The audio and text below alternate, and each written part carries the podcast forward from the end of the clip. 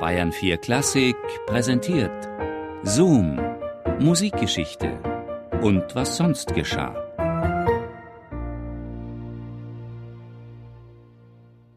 Dort im Keller, unterhalb des mit Marmor und Gemälden prächtig geschmückten Ausstellungssaales, standen die Kronjuwelen des Klavierbauers.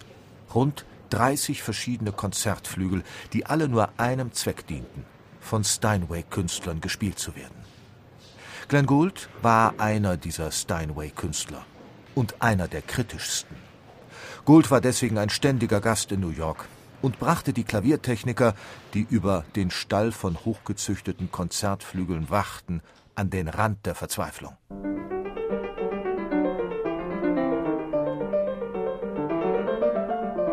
Gould suchte nach dem perfekten Klavier. Es sollte einen höchst klaren Ton besitzen, dazu eine Mechanik, die leichtgängig und doch präzise war. Kurzum, Gould suchte ein Klavier mit der Seele eines Cembalos. Der einzige Flügel, der auch nur annähernd den Vorstellungen Goulds entsprach, war sein uralter Chickering-Stutzflügel. Aber den konnte man nicht im Konzert oder bei einer Plattenaufnahme spielen, schon gar nicht, wenn man einen Vertrag mit Steinway hatte. Es gibt ein oder zwei Klaviere, die mir die Illusion der absoluten Kontrolle geben können. Das eine ist der alte Chickering, von dem ich Ihnen schon so oft erzählt habe und den ich noch immer benutze. Wieso ist es denn nicht möglich, dass ein Physiker eine vergleichende Studie zwischen verschiedenen Klaviermechaniken verfertigt und eines ihrer bösartigen Instrumente entsprechend angleicht? Ich ich bitte, nein, ich flehe Sie an, falls Sie nur einen Funken Mitleid für Ihren Mitmenschen und Musikschaffenden haben sollten, machen Sie dieser Unklarheit ein Ende. Das Piano, das dieser Unklarheit tatsächlich ein Ende machen sollte, das stand die ganze Zeit quasi vor Goulds Haustür. Und zwar in Toronto, in einem Kaufhaus. Genauer gesagt im Eaton Center, damals eines der größten Kaufhäuser der Welt. Und wie es sich für ein großes Kaufhaus gehörte, hatte Eatons auch eine Musikabteilung samt Steinway-Vertretung und einen Konzertsaal. Und ganz hinten, hinter dem Bühnenvorhang, stand der CD 318, einer von den großen Steinway-Konzertflügeln. Als Glenn Gould diesem Klavier wieder begegnete, das war im Juni 1960, war es allerdings schon in einem ziemlich erbarmungswürdigen Zustand. Jahrelang diente der Flügel durchreisenden Künstlern als Konzertpartner, wurde durch ganz Kanada versandt, wenn in Winnipeg oder in Alberta ein Pianist dringend einen Flügel brauchte. 1960 sollte CD 318 eigentlich wieder an Steinway nach New York zurückgeschickt und nach einer kurzen Renovierung als Gebrauchtklavier verkauft werden. Doch dann kam Glenn Gould. Es lässt sich nicht mehr rekonstruieren, was der damals fast 28-jährige Klavierstar im Juni 1960 eigentlich hinter der Bühne des Eaton Center suchte. Doch was er fand, das war ganz außergewöhnlich. Denn hinter dem verschrammten Äußeren des Klaviers entdeckte er einen alten Bekannten. Als er sich an die Tastatur von CD 318 setzte, wurde ihm klar, dass er auf diesem Flügel eines seiner ersten Konzerte als Jugendlicher gegeben haben musste, irgendwann Mitte der 40er Jahre, hier in Toronto. Gould ist begeistert. Der Klang, die Mechanik, alles zwar abgenutzt, aber in Grundzügen so, wie er es seit Jahren gesucht und sich immer erträumt hatte. Am 22. Juni 1960 schreibt Gould an Steinway in New York ich wäre Ihnen dankbar, wenn Sie alles in Bewegung setzten, um sich für die Ankunft von CD 318 zu wappnen.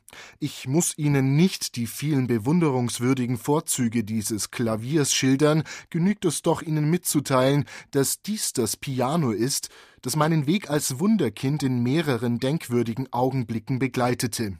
Allein schon aus diesem Umstand resultiert meine Erwartung, dass ihm ein Ehrenplatz eingeräumt und die Belegschaft sich vor diesem Piano in Ehrfurcht verbeugen wird.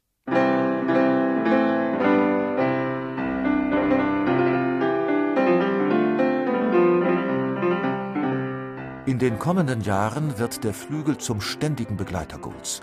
Er lässt ihn zu seinen immer weniger werdenden Konzertauftritten transportieren und benutzt ihn für seine Plattenaufnahmen. Auf CD 318 entstehen die berühmten und umstrittenen Aufnahmen von Beethovens Klavierkonzerten mit den New Yorker Philharmonikern unter Leonard Bernstein, die Einspielungen englischer Renaissancemusik, mit denen Gould Komponisten wie Bird und Gibbons dem Vergessen entriss. Eine der Plattenaufnahmen sollte Goulds Klavier zum Verhängnis werden.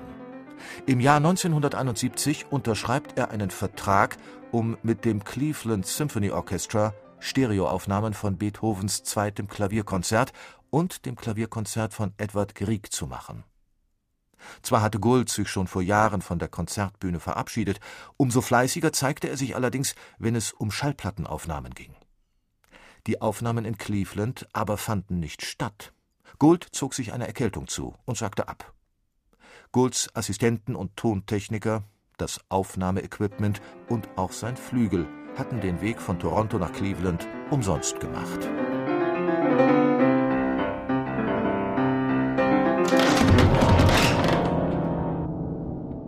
Irgendwo auf dem 250 Meilen langen Weg zwischen Cleveland und Kanada, vielleicht beim Zoll, vielleicht beim Abladen in Toronto, muss Goulds Flügel gestürzt sein. Gould zögert nicht lange. Ohne CD 318, seinen langjährigen Begleiter, will und kann er nicht arbeiten.